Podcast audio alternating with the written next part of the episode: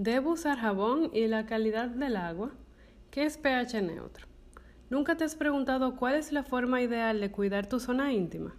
Con tanta información en línea es muy fácil confundirnos y llevarnos a malas prácticas que pueden ser aún más erróneas que beneficiosas. Te invito a que junto a la doctora Suárez descubramos la manera óptima de cuidar tu salud íntima. Nuestro podcast es dirigido a audiencias maduras y para propósitos de entretenimiento. Contacte a tu doctor ante cualquier duda que tengas sobre algún tema tratado en este canal.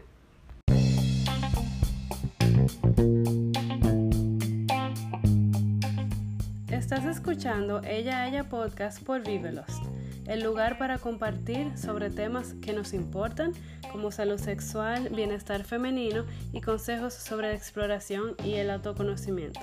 Soy Nicole Meireles y en este espacio invito a expertos y amigos que saben, y algunos que comparten por su propia experiencia, de estos temas que todos deberíamos estar hablando. Hello y bienvenidos a una semana más en Ella Ya Podcast por Vivelost, trayéndote tu intimidad desde otra perspectiva. Yo muy feliz de estar por aquí compartiendo nuevamente con ustedes y en esta ocasión vamos a tocar un tema que es primordial saber y conocer para mantener la salud óptima de la parte íntima de nosotras las mujeres, ya sea para preocupación de nuestra propia salud o un hombre en rol de padre o pareja. La higiene femenina es un tema que puede considerarse un poco controversial ya que hay muchas maneras distintas de verla.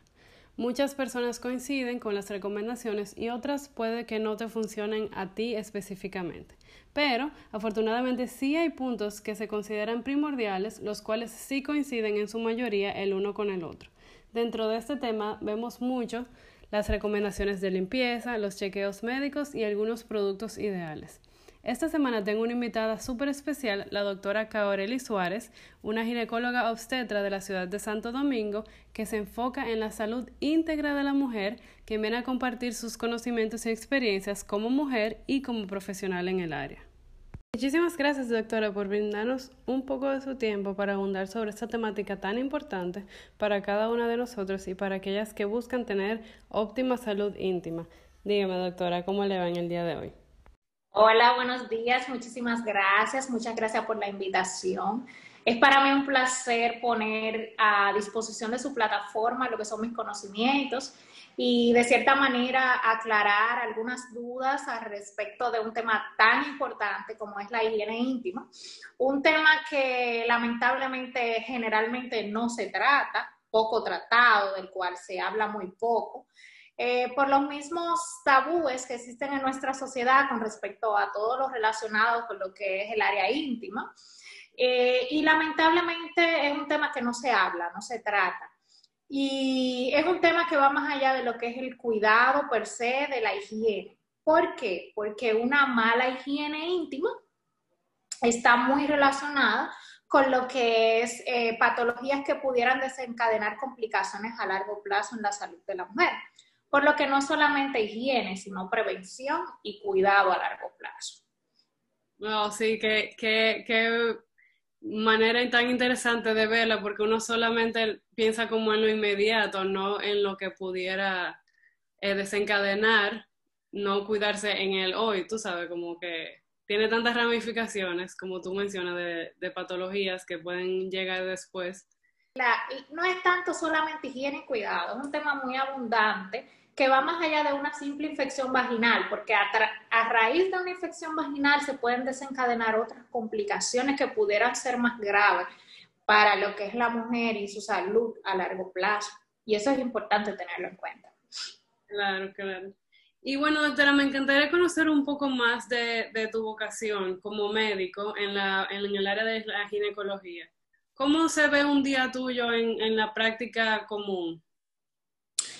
Bueno, normalmente mis días transcurren en lo que es eh, la consulta, generalmente tanto en la mañana como en la tarde, este, a excepción de aquellos casos en los cuales acudimos a, cirugía, pero normalmente son en la consulta donde vemos todo tipo de casos, vemos muchos casos y Eh, coincidencialmente, uno de los casos que más vemos en nuestra consulta, podríamos decir que el 95 al 97% de los casos que vemos en nuestra consulta son por infecciones vaginales.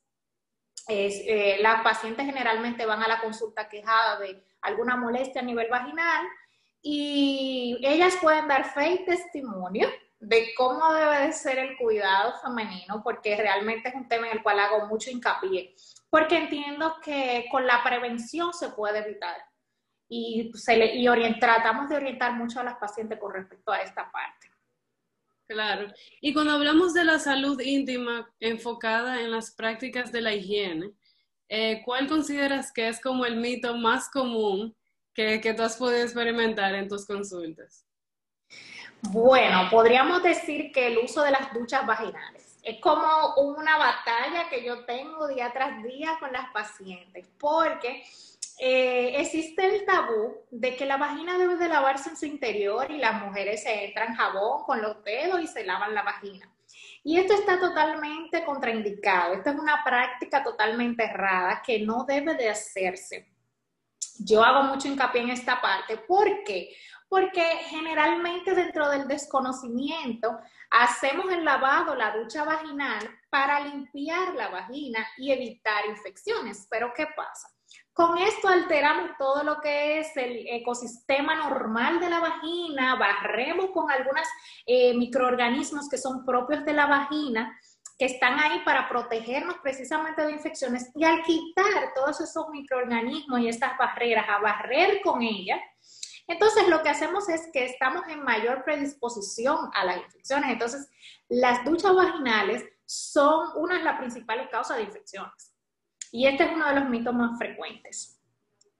Sí, eso, eso yo lo veo mucho, incluso cuando tú entras, eh, vamos a decir Google o lo que sea, como que tú, tú buscas cualquier, tú sabes que uno a veces se medica uno mismo, como que se hace sus propios tratamientos, pero mucho algo que yo veo es lo que es el douche, que es eso, la, la, la, la ducha, que se, que se introduce en ese líquido, todo esos jabón y todo eso.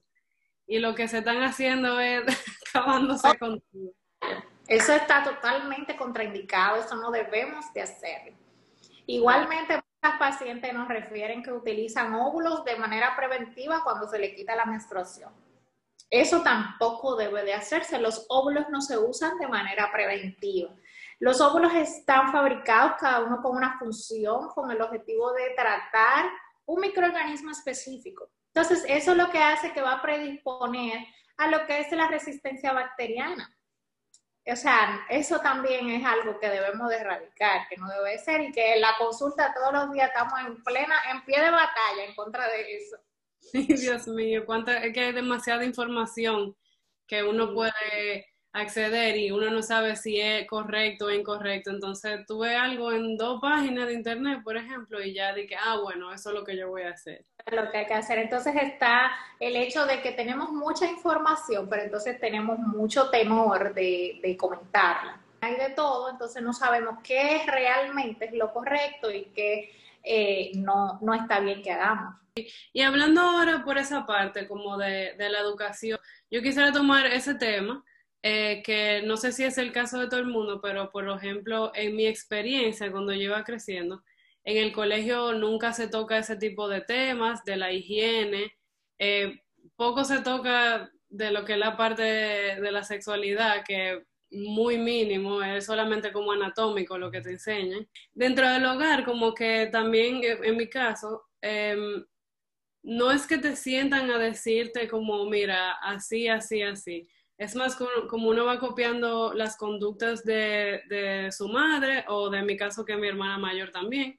Eh, y creo que no recibí como una información específica que amerita un tema como este tan importante, más porque va a ser algo que yo voy a usar a lo largo de mi vida. Y diciendo esto, como desde la parte de tu conocimiento, ¿tú consideras que la educación que recibimos nosotros de pequeñas debería tener como un enfoque más preciso desde el hogar hasta dentro de las escuelas? Sí, yo definitivamente entiendo que sí, porque esto rompería un poco con tanto tabú, tanto temor que hay con respecto a esto, no solamente con el tema de higiene, sino con toda la parte de, educación sexual a nivel de, de, las escuelas, de la casa, porque eso se traduce en que si yo conozco, el conocimiento es poder. Entonces yo tengo, yo puedo prevenir y evitar algunas cosas porque sé cómo funciona. Entonces entiendo que sí, que esto sería muy beneficioso porque rompería con ciertos mitos, ciertos tabúes. Y como te dije anteriormente al principio, esto no es un tema que es solamente de higiene y cuidado, sino que es un tema de prevención. Y entonces, ¿en qué se traduce la prevención? Se traduce en salud, en bienestar. Entonces, esto viene todo esto agarrado de la mano y de esta manera nos ayuda a tener poder, que es lo que es el conocimiento, y evita lo que comúnmente le llaman por ahí pecar por omisión, por desconocimiento. Claro, no, sí, es muy, es muy importante y eso evita incluso ya las, los casos que se dan luego de una persona adulta, que son, me imagino, son muchísimos, de que tienen problemas a raíz de una mala, mala, y, mala higiene y, creo que empezar desde pequeños es algo primordial, tanto para las mujeres por su propio cuerpo, que también a los varones, porque muchas veces cosas que le pasan a uno son transmitidas de, del varón, por ejemplo. Así es. Pero entonces yo quiero indagar ya un poco más en el tema de la higiene en sí. Y quisiera que compartas con nosotros cuáles procesos o prácticas recomiendas como mujer y como profesional que todas implementemos dentro de, nuestras rutinas de la higiene íntima. Bueno, para empezar es importante tener en cuenta que para tener una higiene correcta, esta debe de ser suficiente pero no excesiva. Suficiente como para que no haya una proliferación o un aumento de microorganismos patógenos, pero no debe de ser excesiva porque en este caso entonces eh, va a atacar aquellos microorganismos propios de la vagina que están ahí para protegernos. Entonces va a abrir puerta a que entonces eh, tengamos infecciones, porque no va a estar este mecanismo de barrera y de protección. ¿Qué pasa? Es muy importante en, lo que es la higiene, lo que es eh, usar un jabón adecuado. Generalmente un jabón que sea exclusivo para el área íntima, no el mismo jabón que utilizamos para el resto del cuerpo, porque este jabón debe de tener la particularidad de que tiene que tener un pH balanceado, un pH neutro. Y, algo importante también es que no debe de ser perfumado. ¿Por qué? Porque estas características van a, interferir en lo que es la microbiota normal de la vagina y entonces va a alterar esta barrera de protección y como todos sabemos, entonces por aquí la defensa en cuanto a infecciones naturales de la vagina va a estar deficiente. Otro punto importante es cómo se hace el lavado. Es importante saber que el lavado vaginal debe de hacerse de adelante hacia atrás. Porque si lo hacemos de la manera contraria, lo que vamos a hacer es que vamos a traer todas aquellas bacterias y microorganismos propios del área anal, la vamos a transportar a lo que es el área vaginal. Puede colonizarnos lo que es el área de la vagina y producirnos infecciones. Otro punto importante que hicimos hincapié ahorita es que no se deben hacer duchas vaginales, están completamente este, contraindicadas. No se recomiendan las duchas vaginales por el hecho de que alteran el ecosistema normal de la vagina. Otro punto es eh, que no se deben de utilizar lo que son las esponjas para el aseo íntimo, incluso esponjas para el cuerpo no están recomendadas. ¿Por qué? Las esponjas eh, tienden a permanecer húmedas y, esta humedad contribuye a la proliferación bacteriana y de cualquier microorganismo. ¿Qué pasa? ¿Dónde están las esponjas? En el baño. ¿El baño qué es? Es un área relativamente altamente contaminada. Entonces, ¿qué hacemos? Estamos cultivando bacterias en, la esponja que luego la vamos a llevar a nuestro cuerpo y en este caso le estamos llevando a lo que es nuestra área genital, contribuyendo a que se produzcan infecciones, por lo que no están recomendadas ni siquiera para el cuerpo mucho menos para la vagina para el área vulvar, para lavar el área íntima, perdón. ¿Qué otra cosa es importante y es un factor sumamente importante en el que hago mucho hincapié en lo que es mi consulta? El agua con el cual hacemos el aseo. Lamentablemente, el agua de nuestro país no es eh, lo adecuada o lo ideal para una correcta higiene íntima, ya que, que en vez de contribuir como una forma de, de ayudarnos, trabaja en contra de, de, lo que son las infecciones vaginales, considerándola por nosotros lo que es un factor de riesgo para las infecciones, porque no es el agua, no está eh, purificada correctamente, está muy contaminada. Entonces, lo que yo sí recomiendo a las pacientes es que siempre que cuando vayan a hacer el aseo, tengan reservada un poco de agua, ya sea del botellón o agua hervida, para el aseo y de esta manera eh, evitar infectarse lavándose con el agua contaminada. Entonces, otro punto importante es el caso del uso de los desodorantes vaginales. Eso es otro dolor de cabeza. La mujer tiene que entender que la vagina tiene su olor propio, su olor característico. Y no precisamente este olor es a rosas ni a flores, es el olor propio de la vagina.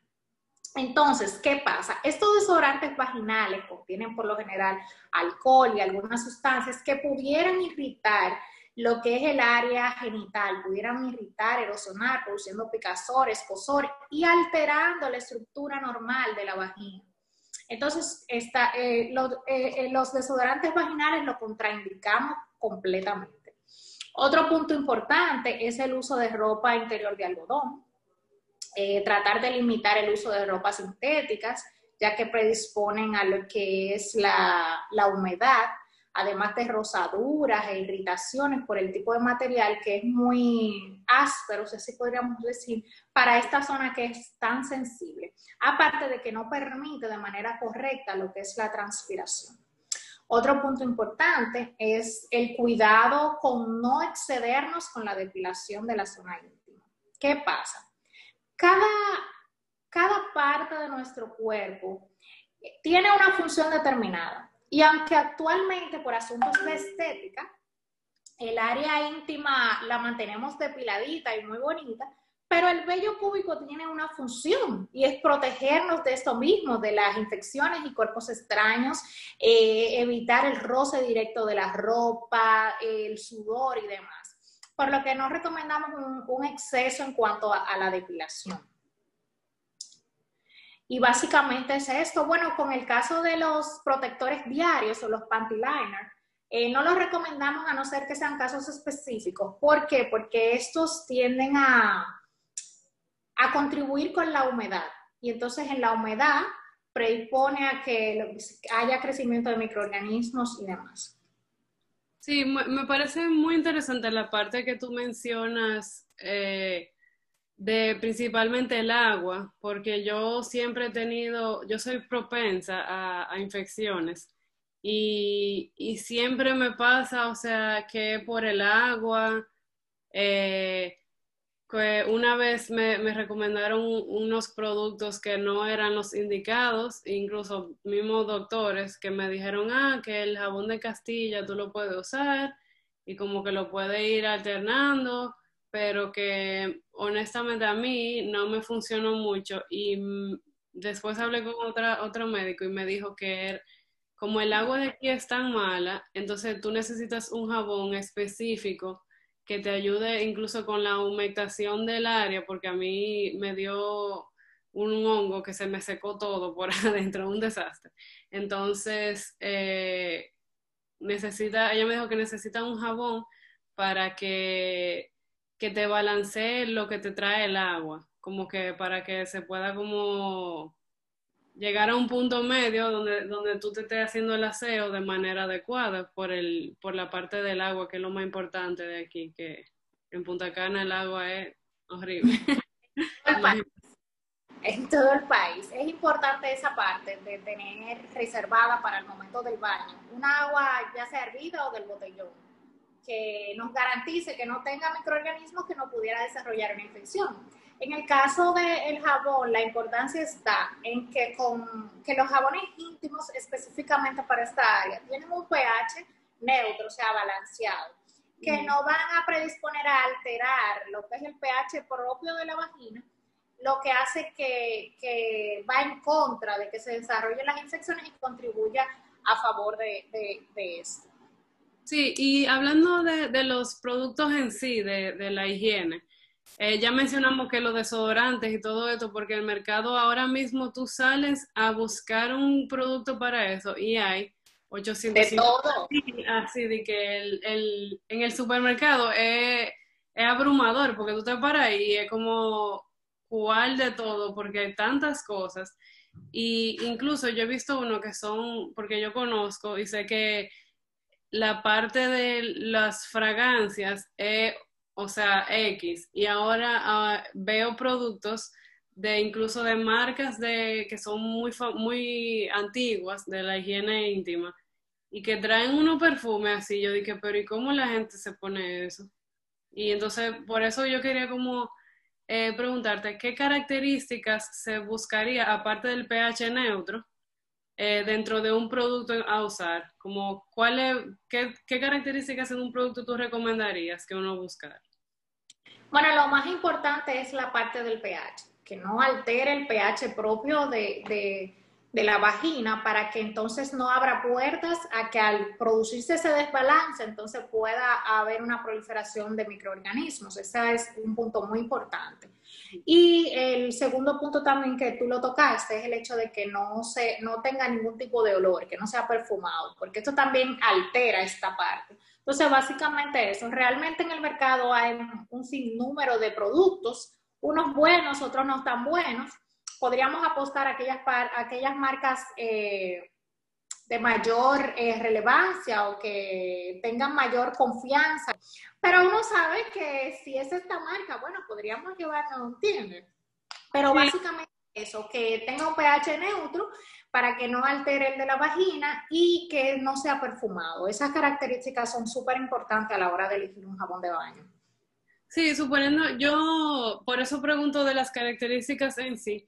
Y yo vi unos jabones que tienen lo que es el, el como ácido láctico y, y el yarulonic, yo no sé cómo se dice eso muy bien, pero que son, no sé si son, ¿cuál es la función bien de, de ese tipo de, de, componentes? Que no sé si es para aumentación o qué. No, en ese caso lo que se intenta es eh, mantener en cierto punto la microbiota de, de la vagina es contribuir con esa parte generalmente. Ok, ok. Y ahora pasando, yo quería conversar, doctora, con usted, un tema que creo que va súper relacionado ya al tema del, cuidado y, la higiene, eh, que es el de las infecciones y hongos también que se presentan en la parte íntima y que creo que principalmente en nuestro país es algo que sucede muy a menudo, que por lo menos no sé qué tanta recurrencia es lo normal en una persona, pero por lo menos una o dos veces en nuestra vida hemos sufrido. Eh, y las infecciones se producen por la bacteria, los hongos y los parásitos que encontramos incluso, como estábamos comentando, en el agua de la llave. Eh, y por eso quería preguntarle más o menos cuántas y, y, cuáles tipos de infecciones son las más comunes contraer en algún momento de nuestra vida. Bueno, lo ideal sería que no la presentemos, pero eso básicamente es prácticamente imposible. Pero sí podemos ver lo que son las infecciones bacterianas, que por lo general son eh, las más frecuentes, aunque no son tan diagnosticadas frecuentemente porque en ocasiones pueden cursar sin ninguna sintomatología. Eh, pero tienden a tener, eh, por lo general, síntomas muy característicos, como es el flujo vaginal abundante, maloliente, eh, que pudiera ser blanco o grisáceo, que se va, se a deber básicamente por la sustitución de los lactobacilos por lo que son las bacterias. Están las vulvovaginitis, ya sean eh, las causadas por hongos, que también son frecuentes, como siendo causada principalmente la cándida o candidiasis, todo el mundo maneja el término, mucha gente lo maneja, porque son muy frecuentes y estas se caracterizan porque tienden a producir un flujo vaginal eh, blanquecino, como si fuera yogur o leche cortada, y tienden a producir mucha irritación y escosor. Están las que son causadas por parásitos, eh, que tienden a producir una secreción muy abundante, amarillo verduzca por lo general, eh, tienden a producir mucho escosor, prurito, picazón, irritación y tienen un, olor característico y es que huelen como a pescado descompuesto, generalmente las que son causadas como por tricomona y es muy frecuente. Y eh, algunas, está lo que son las vaginitis no infecciosas o inflamatorias, que son poco conocidas, que son aquellas que son causadas por aquellos agentes externos que alteran la fisiología normal de la vagina. Eh, por ejemplo, el uso de lo que hablamos de los eh, desodorantes vaginales, de jabones no adecuados, las duchas vaginales, al alterarse lo normal de la vagina, lo que hace es que pudiera producir irritación, escosor, y hacemos cultivo en estos pacientes y no encontramos un, causante de, estos sintomatologías. Entonces, ahí entonces estamos enfrentando lo que son las vaginitis no infecciosas o, inflamatorias. Ah, eso, eso como, como que no es una, no es como una entidad en sí, sino algo de exterior, que, que ya sea productos o incluso hasta el mismo jabón que, le, que con uno lava la ropa interior, que te produce algo así, que no es una bacteria o un microorganismo en sí. No, vienen siendo causadas por agresiones directas, ya sea, por ejemplo, por el uso de, de, de lo químico, el mismo jabón. A veces cuando no realizamos un enjabue correcto del área íntima, que se acumula ese jabón, eh, principalmente cuando no es un jabón específico para la zona íntima, pudiera producir esa irritación y demás cuando usamos los desodorantes vaginales, porque lo que hace es que hay una agresión directa al alterar lo que es el pH y aquellos microorganismos que están ahí para protegernos, entonces se tienden a producir estos síntomas. Ah, ok. No, sí, de verdad, incluso yo por experiencia, si suponiendo si uno tiene prácticas que, que se lava muy duro o incluso durante la relación, que se hace alguna, alguna cortadita o eso, si uno no tiene el cuidado y la higiene adecuada, se te, por ahí cualquier cosita se te entra y es un desastre. Y, la verdad que, saber eh, entender los primeros síntomas es algo primordial y por eso algo yo quería preguntarle, que como, aparte de la picazón, que es algo que ya muy notorio, eh, ¿cuáles serían como esos síntomas que me indican que yo tuviera una infección? Bueno, mira, podemos tener un aumento del flujo eh, vaginal normal, eh, ya sea aumento de su densidad o del color del mismo, incluso del olor. Eh, pudiera ser, eh, hay entidades que producen un ardor, que eso es algo que la paciente te dice, doctora, yo tengo que ir a la consulta porque yo no aguanto. Y, y, efectivamente pudiera tratarse de eso, el cambio del color del flujo, la picazón, todo eso son síntomas, algunas molestias incluso al tener relaciones sexuales eh, pueden estar relacionadas con algún tipo de infección. Entonces, cuando detectamos estas situaciones, lo ideal es acudir a consulta para entonces ser revaloradas y confirmar de que se trate o no y tomar las conductas del lugar. Sí, y ahora, o sea, yo quería preguntarle también, ya yo lo sé por el caso de que yo voy regularmente a mi doctor, pero ¿cuáles son como las los, los análisis o los procesos para determinar las infecciones? Bueno, básicamente lo más importante es hacer un cultivo de, la secreción. O sea, tomamos un cultivo de secreción vaginal y, básicamente eso es lo más importante, porque ahí vamos a poder aislar exactamente qué microorganismo que está afectando.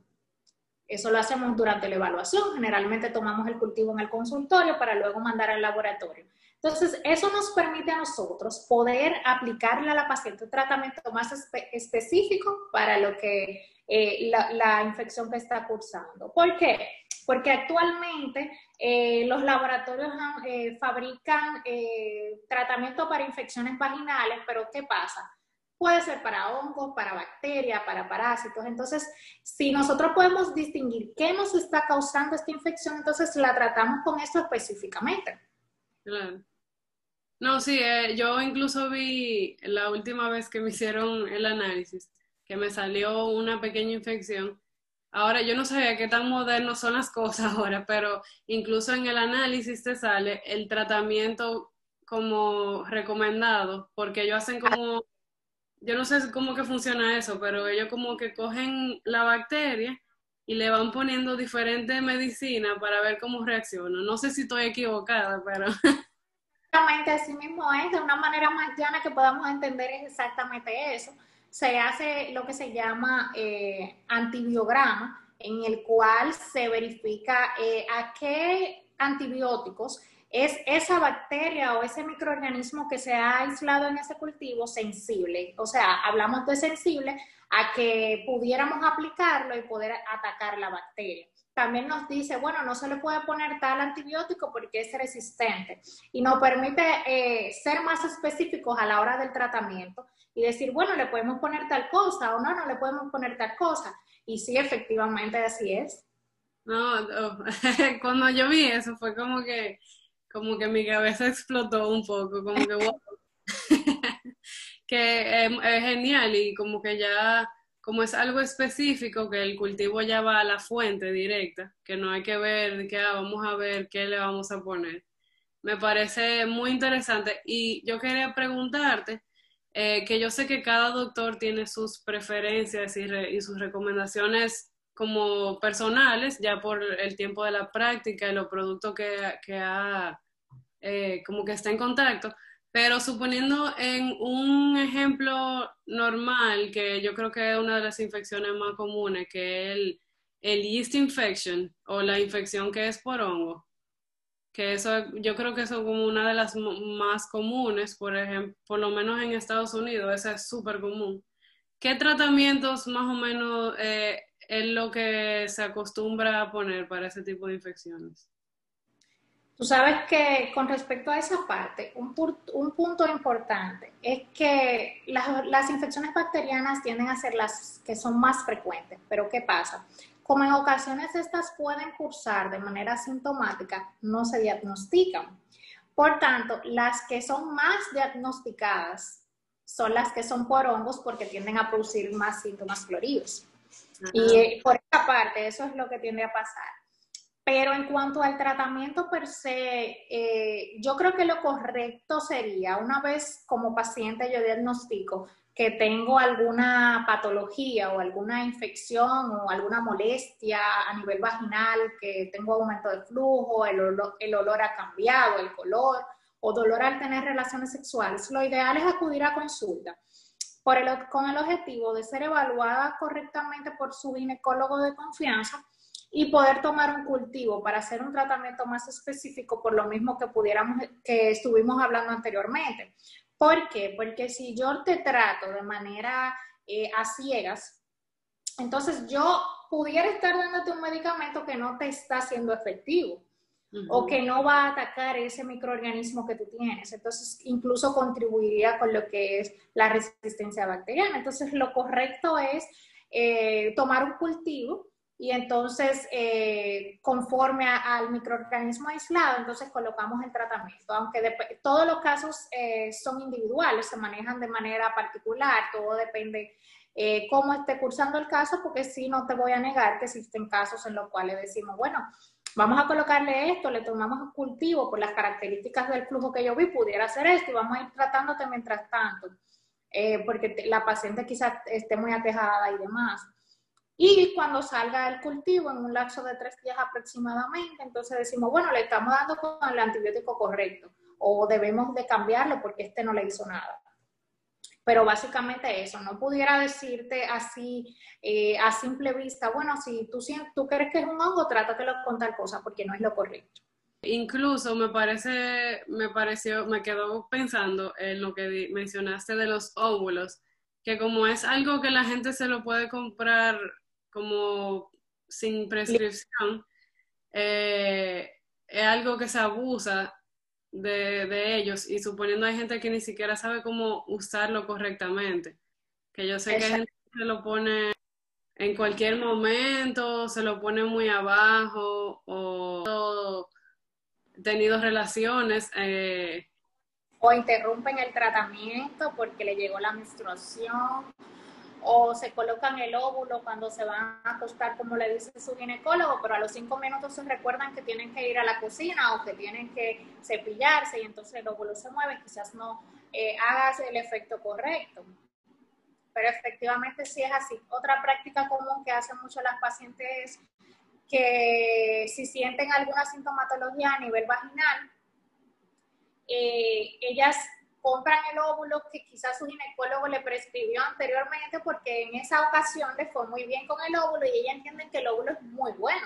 Pero es importante tener en cuenta que el óvulo le funcionó porque su ginecólogo le dio un óvulo para el microorganismo que probablemente ya tenga en ese momento, que quizás no sea el con el que ella está cursando actualmente. Entonces, eso es algo que predispone mucho a la resistencia bacteriana que a la hora de que vayamos a medicar la paciente no encontremos qué, antibiótico ponerle porque como la paciente ha utilizado de manera indiscriminada los medicamentos, entonces ya las bacterias están resistentes y cuando le hacemos el antibiograma del que hablamos ahorita, bueno, decimos, ¿y qué es lo que le vamos a poner? Porque está todo resistente.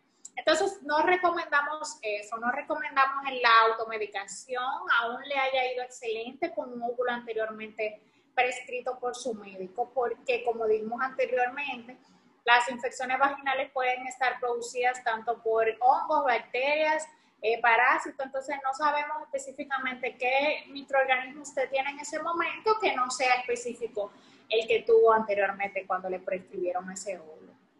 Claro, no, yo, yo soy parte de, de esa que ha cometido ese error, de que, ay, me quedó un óvulo de la otra vez y me siento que me está como picando, déjame poner. Y que alguien la culpa. No, yo, yo lo admito. Pero, o sea, yo siempre estoy en comunicación con mi doctor, supongo yo le digo, mira, me está pasando y tengo como los mismos síntomas de aquella vez, o, o, o es muy recién, muy cerca de la otra vez, y a veces yo siento que como que nunca se me fue 100%. Por eso eh, lo eh, una vez concluimos un tratamiento de una infección, es, luego de un tiempo determinado, confirmar nuevamente si sigue la infección ahí. Generalmente yo a las pacientes, luego de concluir el tratamiento, le indico nuevamente su cultivo de secreción vaginal para confirmar que atacamos correctamente la bacteria y que ya se fue. Pero esa ah. parte, tú dices, es importante el hecho de, tener un, contacto estrecho con su ginecólogo. Eso es algo muy importante porque eso permite que haya, a que la cosa fluya. Si yo me siento algo, ah, bueno, yo hablo con mi ginecólogo y es bueno esa parte, es bueno mantener esa confianza y, siempre que, haya alguna inquietud, uno dirigirse directamente al ginecólogo para evitar, eh, no sé, cometer errores y demás y dejar pasar cosas que pudieran ser importantes. Sí, claro, y más si uno, cuando uno tiene dudas, siempre va al internet y ahí te sale hasta que te, que te va a morir de, no sé qué. Pero sí, y ya, ah, bueno, antes de finalizar un poquito, yo que tenía una pregunta. A veces el doctor, cuando me pone un óvulo, por ejemplo, dice, no te pongas el óvulo si tú has tenido relaciones, supongo, anoche. Y no puede tener como justamente después. ¿Por qué o sea, ¿cómo chocan dos cosas? Lo que no recomendamos básicamente es tener relaciones sexuales mientras estamos utilizando los óvulos, porque entonces interferiría con el tratamiento per se. Durante el, uso de los mismos no, no, aconsejamos que haya relaciones sexuales, ni interrupción de los tratamientos, ni que si sabemos que nos va a llegar la menstruación, lo ideal, eh, siempre y cuando se pueda esperar que pase la menstruación para entonces empezar el tratamiento y no, verlo interrumpido por el hecho de que llegó la menstruación. Y el hecho de colocar el tratamiento, el, el óvulo específicamente intravaginal profundo. No es que ahí mismo no, porque entonces no, no nos va a hacer el efecto deseado, sino intravaginal profundo y quedarnos acostaditas para que entonces haga la función correcta. Sí, eso es algo que yo también tengo que anotar bien. Porque yo dije, ok, ya, lo dejo ahí mismo. oh. tengo, que, tengo que ponérmelo bien ya, ya ya lo sé. Pero entonces, ya para finalizar, me encantaría saber y hacer como un pequeño resumen de las recomendaciones finales, tú como mujer y como profesional, sobre lo que es el cuidado de las zonas íntimas y cuáles son los puntos, bueno, ya hablamos de los puntos más importantes a tomar en cuenta, pero me gustaría hacer como un resumen ya final para llevarnos con con nosotros. Bueno, básicamente dentro de los puntos más importantes está el hecho del agua. Es vital, primordial eh, el aseo íntimo con un agua adecuada, por lo cual recomendamos que tengan agua, ya sea del botellón o agua de la llave, pero bien hervida para el aseo íntimo, por las razones que tratamos anteriormente. El uso específico de un jabón para específicamente la zona íntima con su pH adecuado y que no sea perfumado el enjague adecuado de lo que es el área íntima, evitando dejar restos del jabón tanto en la ropa interior como en, los genitales. El uso de ropa interior de algodón y no realizar bajo ninguna circunstancia lo que son las duchas vaginales. Este, un punto importante es que durante la menstruación es importante tener un cuidado quizás mayor eh, en cuanto a lo que es la higiene íntima, debido a que de por sí la sangre funciona, no solo la sangre menstrual, sino la sangre, todo tipo de sangre, como lo que es un medio de cultivo de bacterias, por lo que recomendamos reforzar la higiene durante la menstruación, este, cambiar de manera más frecuente o, limpiar, en el caso de la copa, eh, eh, vaciar lo que es el contenido de la sangre de manera frecuente, no, no durar un periodo muy prolongado todo el día con la copa y no vaciarla o con las toallas sanitarias. Es importante esa parte para no predisponer. Y en el caso de las embarazadas, eh, las cuales eh, tienen una predisposición importante a lo que son las infecciones por el hecho de que eh, hay una alteración en lo que a nivel hormonal que actúa de manera directa con el pH, lo que hace que se predispongan mayormente a infecciones. Y en el caso de las embarazadas, las infecciones tienen repercusiones muy importantes sobre lo que es el embarazo, siendo las principales causantes de abortos, parto pretérmino, amenaza de parto pretérmino, porque por lo que es muy importante que las embarazadas se cuiden bastante con respecto a la higiene. Y ante cualquier duda, cualquier flujo, lo que sea, eh, contactar inmediatamente a su ginecólogo para entonces eh, manejarla de manera oportuna. Y finalmente, bueno, básicamente son esas las puntualizaciones más importantes que debemos de tener en cuenta. No, mira qué interesante, no sabía la parte de, la, de las embarazadas. O sea, sí sé que el cuerpo está pasando por muchas cosas en ese momento, pero no sabía que, que era algo que hay que reforzar aún más todavía cuando, cuando uno está en esa parte de, del embarazo y eso. Sí, así es. Y es causa importante de, de, situaciones como el aborto, como dije anteriormente, y parto pretérmino, por lo que debemos de tener especial cuidado en esa etapa. No, súper, de verdad, muchísimas gracias por compartir esa información. Y nada, doctora Cabrera, me encantó muchísimo tenerla por aquí en esa plataforma de Vive Lost y la verdad que me encantaría agradecerle la orientación enorme en este tema, que yo sé que es muy, eh, que muchos tenemos dudas, tenemos nuestras rutinas, pero que las tengamos ya mucho tiempo no quiere decir que sean las correctas. Y, y que al final por, por falta de información cometemos tantos errores y que como estaba comentando antes, que al final terminamos complicándolo peor, o sea, aún más, y, y simplemente puede ser por el hecho de tener miedo a hablar, a preguntar o a consultar. Hay personas que ni siquiera han ido al, al ginecólogo en no sé cuántos años por el pudor, así como ese miedo. Y, creo que ya es hora de, animarnos a hablar más del tema y para, para, eso mismo, para permitirnos a personas que sean, eh, por ejemplo, muy tímidas, a que entiendan que esto es un tema normal, que debe de hablarse y así evitar entonces problemas más grandes. Y nada, doctora, de verdad, muchísimas gracias, un placer y, un abrazo muy fuerte por, y gracias por compartir aquí en Vivelos. Bueno, muchísimas gracias a ustedes. Para mí fue todo un placer eh, poder compartir en su plataforma con ustedes. Eh, estamos siempre a la orden, mis puertas están abiertas para ustedes.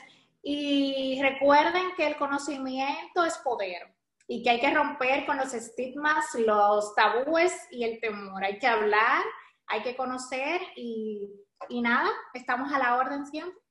Bueno, muchísimas gracias y un abrazo fuerte. Bye, bye.